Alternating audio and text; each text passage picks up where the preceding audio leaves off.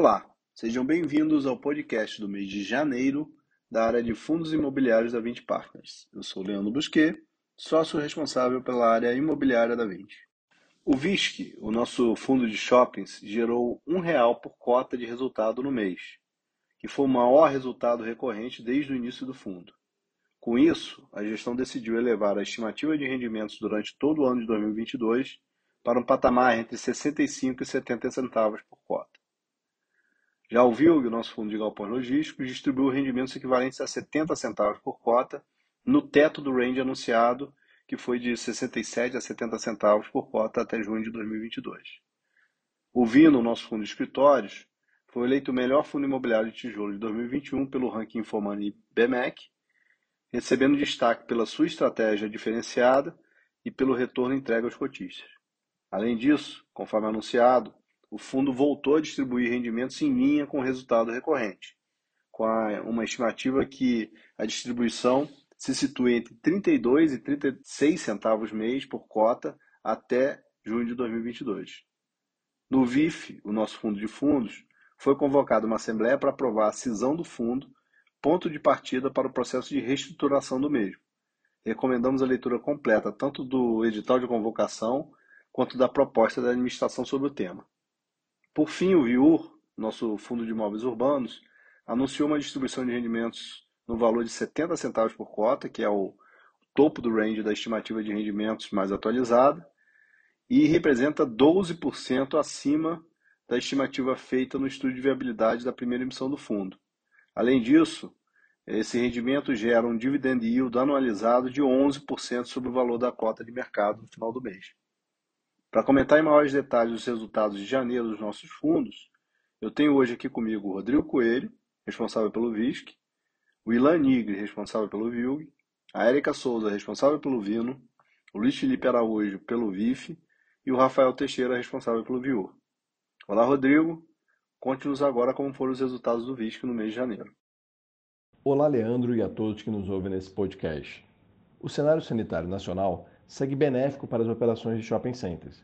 Continuamos observando um nível de vacinação bastante elevado para padrões mundiais, impulsionando a circulação de pessoas e, consequentemente, o fluxo de consumidores nos shoppings. Apesar do aumento recente do número de casos de Covid-19 por conta da variante Omicron, o número de hospitalizações não subiu significativamente, o que não tem gerado novas restrições relevantes pelo poder público para o funcionamento dos empreendimentos por hora. Em janeiro, a distribuição de rendimentos anunciada pelo fundo foi de 68 centavos por cota. O resultado gerado no mês, no entanto, foi de R$ real por cota, o maior resultado recorrente do fundo de sua história. Após essa distribuição, passamos a contar com o resultado acumulado a distribuir de 53 centavos por cota, e que, somado à melhora das expectativas de resultado dos empreendimentos do portfólio para o ano, nos fez aumentar a estimativa de rendimentos do fundo em 7% em relação à estimativa anterior, passando a ser entre 65 e 70 centavos por cota no ano de 2022. Com o resultado acumulado no fundo, acreditamos ser possível efetuar uma distribuição mais previsível e linear ao longo do ano, em linha com a distribuição de janeiro de 68 centavos por cota. Os indicadores operacionais dos shoppings do portfólio apresentaram resultados favoráveis em dezembro de 2021, indicando de forma positiva a normalização do hábito de consumo em todas as regiões do país. As vendas totais por metro quadrado cresceram 2% quando comparamos os mesmos shoppings em dezembro de 2021 em relação a 2019. Além disso, o NOI caixa por metro quadrado apresentou um crescimento de 4,3% quando comparamos os mesmos shoppings nesse mesmo período.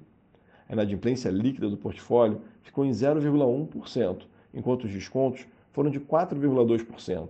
É o melhor nível desses indicadores combinados em 2021, demonstrando a tendência de melhora dos resultados dos shoppings ao longo do ano. Agora eu passo a palavra ao Ilan, que vai falar sobre o VILG, seus resultados e últimos acontecimentos relevantes do fundo. Obrigado, Rodrigo, e olá a todos. Em janeiro, o VILG assinou um aditivo à promessa de compra e venda do ativo Castelo 57, com o objetivo de repactuar a forma de pagamento. O saldo do preço, no valor de 57,7 milhões, que seria pago ainda em 2022, foi objeto de uma operação de securitização e será pago em 10 anos, corrigido por uma taxa anual de PCA mais 6,8%. O prêmio de locação a qual o fundo faz jus e que foi detalhado no fato relevante de dezembro de 2020 permanece da mesma forma e a estimativa de receita não se altera. O empreendimento que está localizado na região de São Roque, no estado de São Paulo, encontra-se em estágio inicial das fundações, bem como algumas atividades finais das movimentações de terra. A distribuição de rendimentos em janeiro foi de 70 centavos por cota, dentro da faixa estimada de rendimentos divulgada para o período, que se encontra entre 67 e 70 centavos por cota até junho de 2022. O fundo possui atualmente um portfólio de 16 ativos logísticos localizados em sete estados do país, somando mais de 600 mil metros quadrados de ABL própria. Atualmente, o fundo apresenta ocupação financeira de 100%, sendo 37% da receita imobiliária do fundo atribuída a locatários que praticam atividades de e-commerce, seguidos de 26% no segmento de transporte e logística, 9% em alimentos e bebidas e 7% em cosméticos, configurando uma exposição relevante a setores que têm se mostrado bastante resilientes.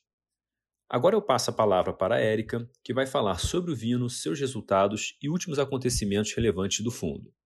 Obrigada, Ilan, e olá a todos. O Vino acaba de ser eleito o melhor fundo imobiliário de tijolo pelo ranking Infomoney e BMEC. Esse prêmio é um dos principais do segmento e reconhece os FIs que ofereceram os melhores resultados de acordo com métricas de risco e retorno nos últimos três anos. Receber o destaque como um fundo de um dos segmentos que mais sofreram nos últimos anos, o de escritórios corporativos, reforça a importância deste reconhecimento e comprova o acerto das estratégias diferenciadas adotadas pelo fundo.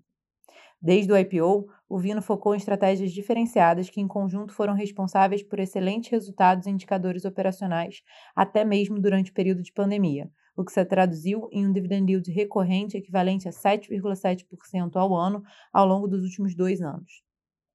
Em 2021, o resultado do fundo foi impactado positivamente pelo lucro imobiliário gerado com a venda da loja Renner, localizada no térreo do prédio do Oscar Freire.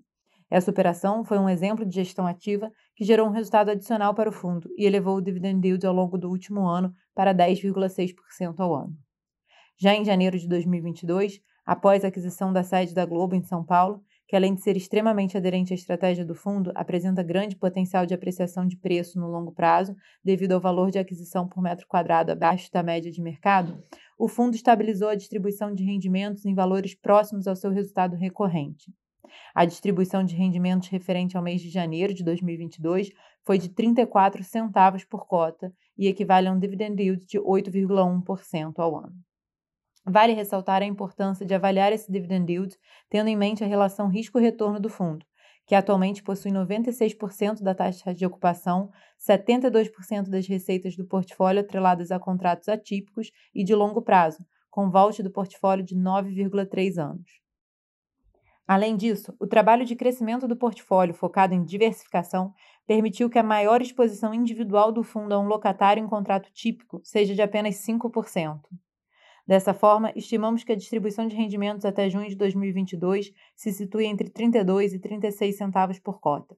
Agora eu passo a palavra ao Luiz, que vai falar sobre o VIF, seus resultados e os acontecimentos relevantes. Obrigado, Érica, e olá a todos. Antes de passar pelo resultado do VIF no mês, vale comentar que no dia 4 de fevereiro foram divulgados ao mercado o edital de convocação e a proposta da administração referentes à Assembleia Geral Extraordinária em que será votada a cisão parcial do VIF 11. Esse é o ponto de partida para o processo de reestruturação do fundo e mais informações sobre o processo podem ser encontradas no relatório de desempenho mensal do VIF de janeiro ou no site de relação com investidores. Agora, comentando sobre a performance, durante o mês de janeiro, o IFIX apresentou uma queda de 1%, sendo marcado no início do mês por um cenário de ajuste de preço, principalmente nos fundos de tijolo depois da forte valorização em dezembro de 21, e no final do mês pela decisão do colegiado da CVM referente ao FI Maxi Renda, que apesar do efeito suspensivo concedido e possibilidade de reconsideração pelo colegiado, trouxe volatilidade e alguma insegurança aos investidores. Nesse cenário, em janeiro, o VIF apresentou rentabilidade de menos 2,5%, o que representa 1,5 ponto percentual abaixo da variação do IFIX. A cota patrimonial do fundo encerrou o mês com valor de R$ 89,99, enquanto a cota mercado fechou a R$ 76,38, o que representa um desconto de 15,1% para o valor patrimonial da cota. Olhando para o resultado do VIF, no mês de janeiro o fundo gerou 80 centavos por cota, com destaque para o resultado com rendimentos de FIs que somou 55 centavos por cota, além do resultado com crise e ganho de capital que somou 27 centavos por cota. Já considerando a distribuição de 66 centavos no mês, o que representa um dividend yield anualizado de cerca de 10,4% sobre a cota de fechamento do mês da B3, o fundo ainda conta com um resultado acumulado não distribuído de 26 centavos por cota. Acreditamos que esses 66 centavos devem ser o novo patamar de distribuição de rendimentos no primeiro semestre de 22, representando um crescimento de 5% em relação ao patamar anterior de 63 centavos por cota. Com relação às movimentações no mês, em janeiro o fundo movimentou mais de 12 milhões de reais, sendo que foram mais de 9 milhões em desinvestimentos e 2 milhões em investimentos. Todas as movimentações foram realizadas no mercado secundário, sendo que as principais vendas foram de FIs recebíveis com o objetivo de aumentar o caixa do fundo e, com isso, diminuir sua exposição para o período de maior volatilidade dos preços em função dos eventos mencionados anteriormente. Em termos de alocação em ativos imobiliários pelo fundo, continuamos com maior exposição ao segmento de escritórios, representando 30% da carteira. Nos segmentos recebíveis e logística, nossa exposição era de 22% e 21% da carteira, respectivamente, enquanto a exposição ao segmento de shoppings fechou em 14% no final do mês. Em termos de estratégia, o fundo apresentava 63% da carteira na estratégia de renda e 37% na estratégia de valor. Agora eu passo a palavra ao Rafael, que vai falar sobre o VIU, seus resultados e acontecimentos. Obrigado, Luiz e olá a todos que nos ouvem neste podcast. Durante o mês de janeiro de 2022, o Viur apresentou um resultado gerado de R$ 1,37 por cota e distribuiu um rendimento de 70 centavos por cota, equivalente a um dividend yield anualizado de 11%, considerando a cota de fechamento do mesmo mês. Ao fim de janeiro, o fundo contava com resultado acumulado não distribuído de 92 centavos por cota resultado do efeito não recorrente gerado pelo recebimento antecipado dos aluguéis dos imóveis locados ao Grupo Anima, recebidos neste mês, equivalentes a 39 centavos por cota.